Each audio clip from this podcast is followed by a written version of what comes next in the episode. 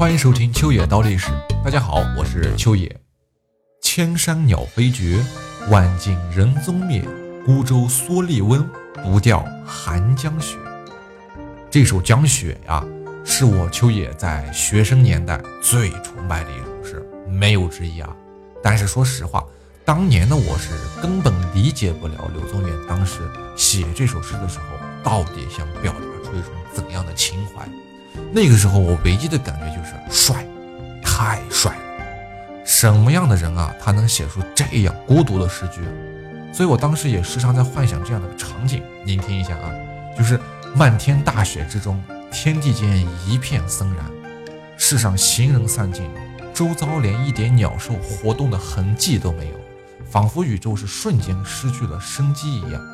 就在这极度干净、极度凛冽、极度静默的旷阔天地间，有一叶扁舟在寒江中缓缓地移动着，舟船上坐着那一位白须的老翁。头戴若笠，身披蓑衣，手持一根鱼竿。哎，您注意，必须是竹鱼竿。哎，手持一根竹鱼竿，轻轻地搭在水面上，一动不动，宛如一件冰雕。哎，这就是我心目中对于那种绝世高手最为贴切的定义：独钓寒江雪。但是随着年龄的变化，我从江雪的字里行间中又读出来了更多其他意味。有惆怅，有悲伤，有孤独，有清高，有远离世俗，也有郁郁而终。渐渐的，我就开始把握不对，把握不住那种诗意的理解了。总觉得这种感情都对，又总觉得都不对。直到近年来，我才明白这些情感其实都有。纵观柳宗元的一生，他经历了太多太多，官场的沉浮。家人的逝去，命运多舛，他自然有着他的七情六欲，也有着我们能够感受到的所有情感，所以这首《江雪》自然而然也就包含了太多太多。那么我们今天就来讲一讲这位江雪中寒江独钓的蓑笠翁，唐宋八大家中的第二位柳宗元。提到柳宗元啊，首先就必须得说一说他的家族。河东柳氏这一家族有多厉害？他厉害到什么程度？我跟你说一件事，你能理解了。他们家族的人可以拒绝和李氏皇族的通婚。就比如说老李家这会有个小小子，想找一个门当户对的小姑娘才行啊，对吧？从哪儿挑？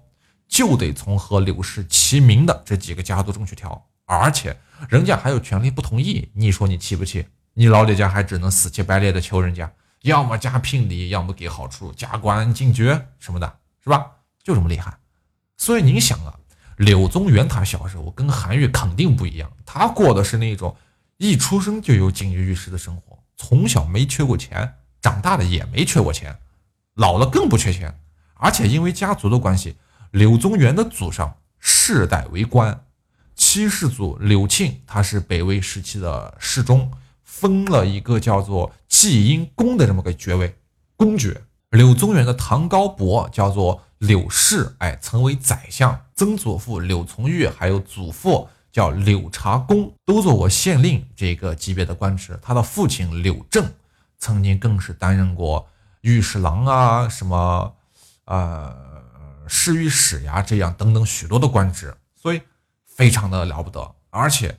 柳宗元的母亲卢氏也是范阳卢氏的千金呀，同样的大家族，祖上同样是世代为官，同样是名门望族，所以这就给柳宗元的身世奠定了一个几乎完美的基础。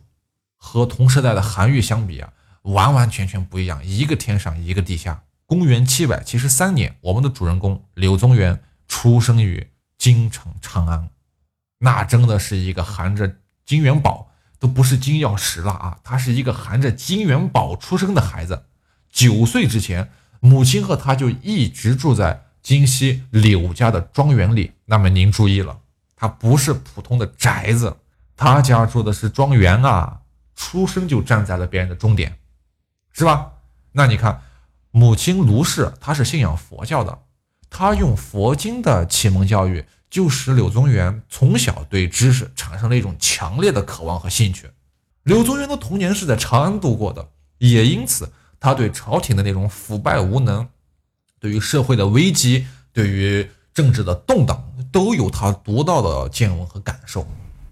九岁那年正值建中之乱，建中四年嘛，母亲就带着他，为了躲避战乱，来到了父亲的任职地，叫做夏口。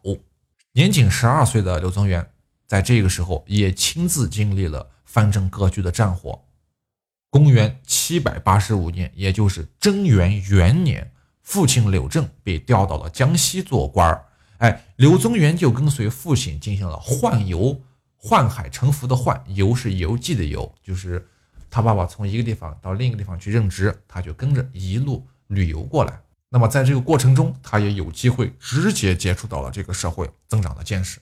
父亲呢，则也带着他结交了非常多同朝为官的友人，再次为这个小孩开辟了视野。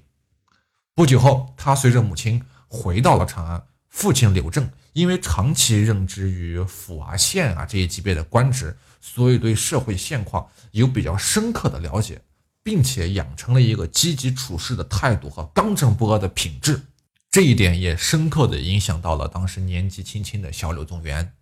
能诗善文的父亲和信仰佛教的母亲，也为他后来能够统合儒佛思想奠定了一个基础。这一点也非常重要。如果没有这样的思想，他就后面不可能写得出像《江雪》这样的神作。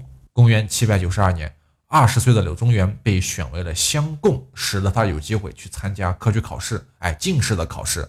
然后二十一岁那一年，柳宗元只考了一次便进士及第。跟他同年及第的还有一位大诗人，叫做刘禹锡。那么这个时候，柳宗元是名声大振啊。这相比起来，那个考了四次才考中了的韩愈来说，简直就是少年成名啊。但是你也不好说这其中到底有没有父母老家在做一些打点啊、什么行走啊之类的活儿。不过无论怎样，出名嘛要趁早，是吧？柳宗元就做到了，他瞬间是火遍了大江南北，没有人不知道这个天才少年。所以你回首来看，这应该是柳宗元一生中啊最为平静和得意的一段时光了。但是好日子没过多久，可能就几个月吧，父亲柳正就去世了。这个如日中天的家族啊，从此失去了最大的一根顶梁柱。柳宗元在倍感痛苦的同时呢，在家为父亲守丧整整三年，一步也没离开过，非常的孝顺。公元七百九十六年，二十四岁的柳宗元被安排到了秘书省，做了两年的校书郎。这一年，柳宗元还有一个小登科之喜，什么呢？他结婚了，哎，与之前定下娃娃亲的杨氏，哎，喜结连理，人生非常的美满。两年后，七百九十八年。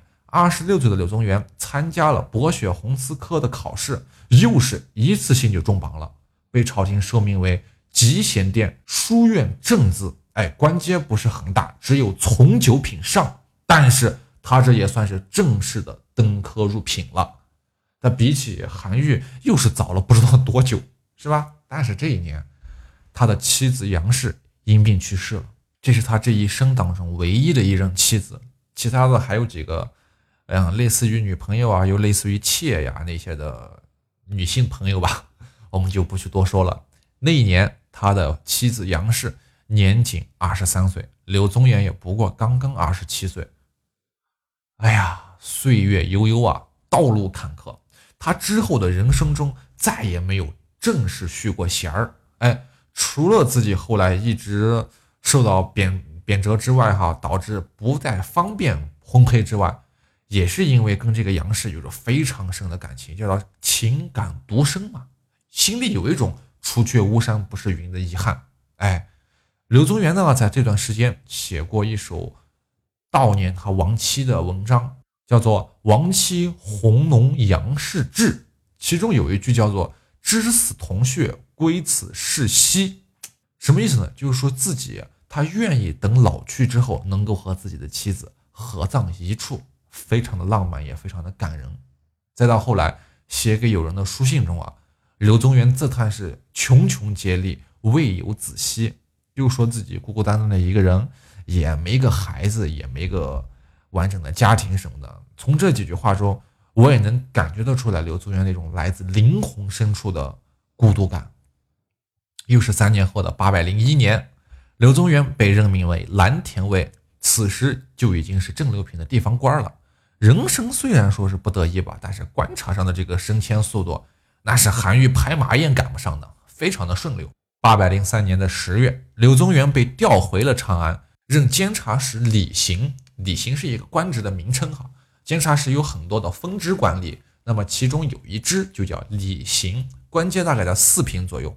从此与官场上的人物啊，就交流的更为广泛了。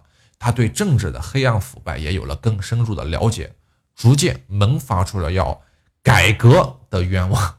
他与刘禹锡一道，成为了王叔文和王丕革命新派的重要人物。啊，接下来这段时间应该就是柳宗元一生中最为巅峰的时期了。在这个时期，他在王叔文与王丕的带领下。与刘禹锡等人一起发动了历史上著名的永贞革新，也被称之为“二王八司马事件”。二王嘛，指的自然就是王丕和王叔文了。八司马指的是啊，韦之义、韩泰、陈建、韩烨、林准、陈毅、柳宗元和刘禹锡。因为他们在改革失败之后被贬为了八个州的州司马，所以被称为八司马。这样的一个原因，哎，那么永贞革新到底是怎么一回事儿？其实说来也简单呀。安史之乱之后，整个朝廷内部开始宦官干预朝政，哎，各藩镇的节度使胆子也开始越来越大了，大到什么程度？他们开始玩藩镇割据了。皇帝陛下的权力变得是越来越小，甚至在有段时期呢。老节度使死了，儿子就直接开始世袭老节度使的官职和爵位，都不给朝廷打声招呼。等朝廷反应过来，准备派新的节度使过去的时候，才发现人家那边早都交接完了，哪有我们什么事儿啊？而且，朝廷内外宦官与节度使互相的勾结呀，导致朝政有的时候根本没办法顺当的进行。正是在这种情况下。有人看不下去了，决定要动一动这些国家的毒瘤。这人是谁啊？王丕。他在唐顺宗还是太子的时候就非常受宠啊。德宗驾崩之后，顺宗是继位为帝。他继位之后，就让王丕与他最为志同道合的朋友吧，叫做王叔文一起组织革命的新势力。渐渐的，这个新的势力。在柳宗元和刘禹锡的加入之后，变得更加的完美了，最终形成了一个以二王刘柳为核心的革新党派。他们废除了各种的苛捐杂税，还释放了宫女，还他们自由，让他们回家和家人团聚。此时的柳宗元也被顺宗提拔为礼部员外郎，哎，掌管礼义呀、享祭啊，还有贡举。王叔文呢和王丕在成功的掌管了朝政之后，抑制了藩镇势力，加强了皇帝的中央集权，并且废除了宫室，罢黜了雕坊、胡坊、药坊、狗坊、鹰坊的宦官。哎，这几个作坊里的太监啊，就是被我们俗称为无坊小儿。这些人一般没什么正经事儿，也没做过什么正经事儿，就是行恶挣黑钱。你从名字里什么雕啊、狗啊、鹰啊。鹰犬嘛，对吧？就能看得出来，全是一帮虎狼之词。所以说，除此之外，柳宗元他们还贬斥了贪官污吏，哎，重新整顿了一下税收，罢除了地方官吏和地方盐铁使的额外进俸，并且试图收回在宦官手里和有那个藩镇割据的那些节度使手里的兵权。成功了没有？其实从某种程度上来讲吧，他们成功了。其实从某种的程度上来讲的话，是成功了。他们要没有成功的话，怎么能引起后面那么大的反应呢？是吧？是成功了，但是好景不长，一个关键性的人物出问题了。谁呀？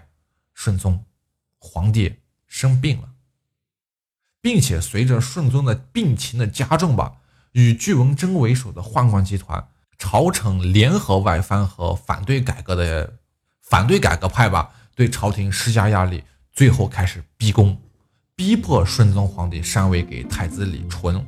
之后的故事呢，您各位就能猜到了。巨文贞吧，肯定是逼宫成功了，对吧？要不然的话，那个宪宗是没办法继位的，对吧？公元八百零五年的八月五日，李纯继皇帝位，史称唐宪宗。宪宗在继位前的一个月，王叔文因为母亲死了，就回家守丧，紧接着就被贬为了渝州司马，最后被赐死。王丕被贬为了开州司马，但是一路车马劳顿呢，到任不久后也生病死了。到此为止，持续了一百八十天的永中革新，哎，宣布失败。那个时候，朝廷内外是一片凄惨呀。那刘禹锡和柳宗元接下来又去了哪儿呢？嘿，咱们明天接着聊。秋野名人堂，感谢您的捧场，咱们下期再见。